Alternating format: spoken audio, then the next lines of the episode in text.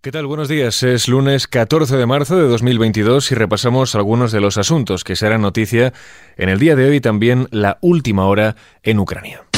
XFM Noticias con Jorge Quiroga. En este momento Rusia tiene cuatro grandes objetivos en su ofensiva para tomar el control de Ucrania. Uno es la capital Kiev. El otro tiene relación con Kharkov y con Lugansk, unir esas dos zonas, también Mariupol, en este caso, tras el asedio y la toma de control de esta zona, el siguiente paso sería ir a Dnipro, al norte, y por último, Gerson, desde esta zona, intentarían avanzar hacia el oeste, hacia la ciudad de Odessa. Todo esto tras una jornada en la que han muerto 35 personas y 234 han resultado heridas tras el bombardeo a la base militar ucraniana de Haroviv, a solo 25 kilómetros de la frontera con Polonia. Un ataque duro y simbólico ya que es una base de un centro de entrenamiento militar, uno de los más importantes de Ucrania, con capacidad para 1.800 personas donde había instructores extranjeros, europeos y norteamericanos un ataque con 30 misiles de medio y largo alcance lanzados desde una base rusa. Ataque, como decíamos, simbólico, ya que es muy desafiante atacar una zona tan próxima a un país de la OTAN como es Polonia. Las autoridades locales dicen que Putin está queriendo demostrar que ya no hay un lugar seguro en todo el territorio ucraniano. Mientras, Volodymyr Zelensky advierte sobre un ataque ruso a los países de la Alianza Atlántica. Si ustedes, la OTAN, no cierran el perímetro del cielo ucraniano, es solo cuestión de tiempo que los cohetes rusos caigan sobre vuestro territorio, territorio de la OTAN, en los hogares de ciudadanos de los países de la OTAN.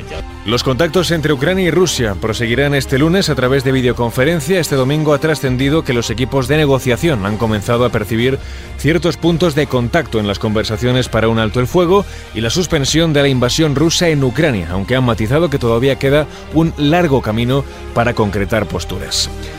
En España los partidos analizan este lunes los efectos políticos, económicos y sociales de la guerra en Ucrania.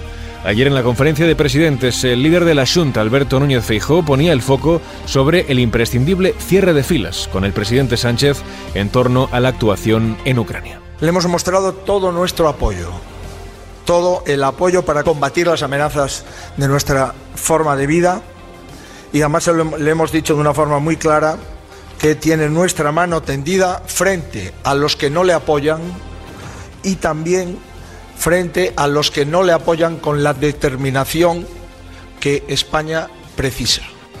Todo esto después de que el gobierno y las comunidades hayan acordado este fin de semana abordar rebajas fiscales para amortiguar el impacto del conflicto, en especial en los precios de la energía. Rebajar el precio de la luz y las medidas para frenar el impacto de la guerra han sido las mayores demandas de las comunidades a Pedro Sánchez.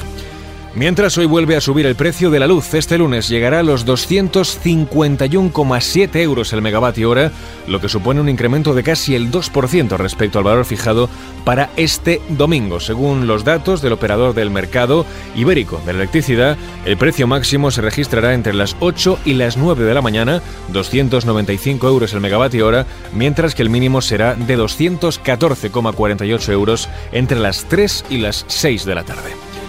Además, hoy se cumplen dos años del confinamiento para hacer frente al coronavirus, que se cebó especialmente con los más mayores. El primer año de la pandemia fallecieron 55.442 personas mayores de edad, 20.000 en residencias de la tercera edad. Y cerramos este repaso informativo de la mano de uno de los productores musicales más brillantes de todos los tiempos.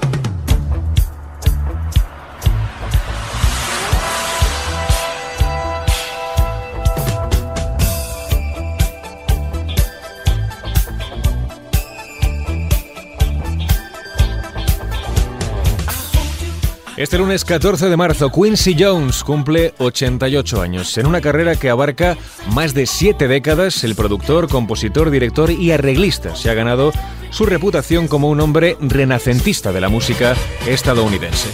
La lista de algunos de los artistas con los que ha trabajado refleja la dimensión de Quincy. Miles Davis, Frank Sinatra, Leslie Gore, Michael Jackson, Peggy Lee, Ray Charles, Paul Simon o Aretha Franklin. Una figura trascendental en el panorama musical de todo el mundo que ha sido nominado a un récord de 80 premios Grammy y ha ganado un total de 27 en las diferentes categorías. Además, destacó como productor de películas como El color púrpura, dirigida por Steven Spielberg, y de series como El príncipe de Bel Air.